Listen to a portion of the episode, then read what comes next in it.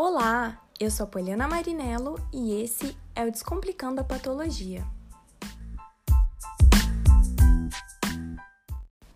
Olá, querido ouvinte! O episódio de hoje começa com um questionamento.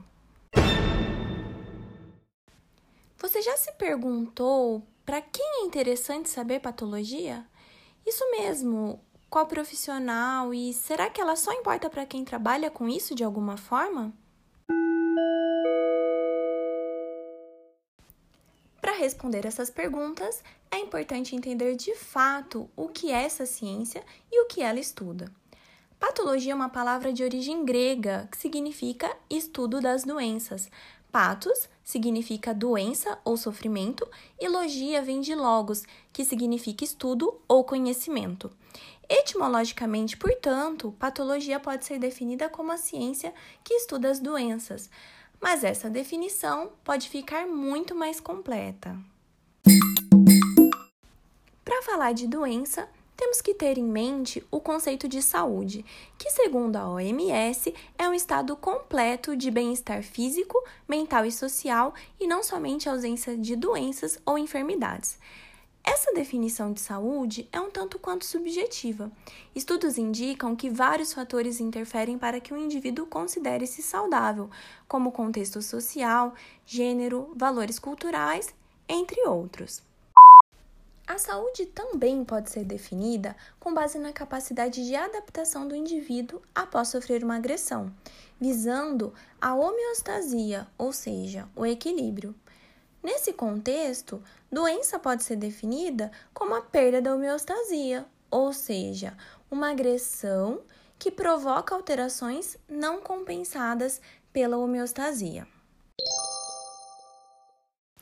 A patologia estuda as doenças a partir de alterações estruturais e funcionais que acontecem nas células e que, consequentemente, afetarão tecidos, órgãos e sistemas. Ao estudar as doenças, a patologia estuda suas causas, ou seja, a etiologia. Estuda os mecanismos que levam à doença, ou seja, de que maneira o agente agressor promoveu a alteração não compensada da homeostasia. Esse estudo dos mecanismos que levam à doença é chamado de patogenia. Objeto de estudo dessa ciência, também podemos falar das alterações bioquímicas e estruturais de células e tecidos, o que reflete em alterações moleculares e morfológicas. Quando eu falo em alterações moleculares, eu me refiro ao fato de que muitas moléculas no nosso organismo sofrem algum tipo de alteração em uma situação patológica.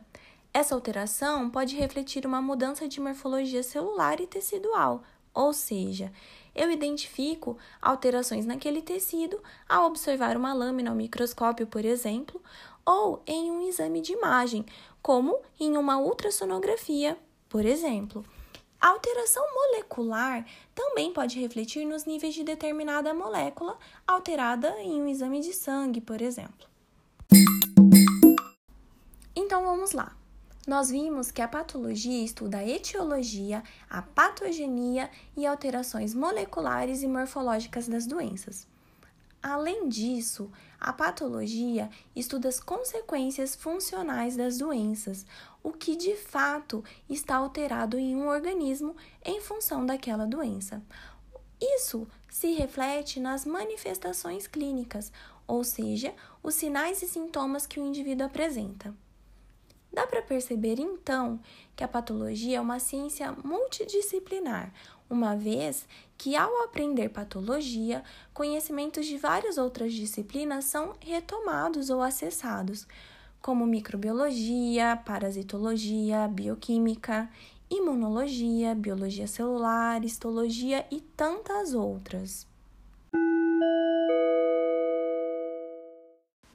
Dessa forma, uma definição mais completa para a patologia é a ciência que estuda as alterações estruturais, bioquímicas e funcionais nas células, tecidos e órgãos que fundamentam a doença, explicando o porquê dos sinais e sintomas que o paciente apresenta. Pensando nisso, nós devemos ressaltar a importância dessa ciência, uma vez que, ao estudar os aspectos que fundamentam a doença, ela fornece informações para o desenvolvimento de tratamento e de cuidados clínicos de uma forma geral.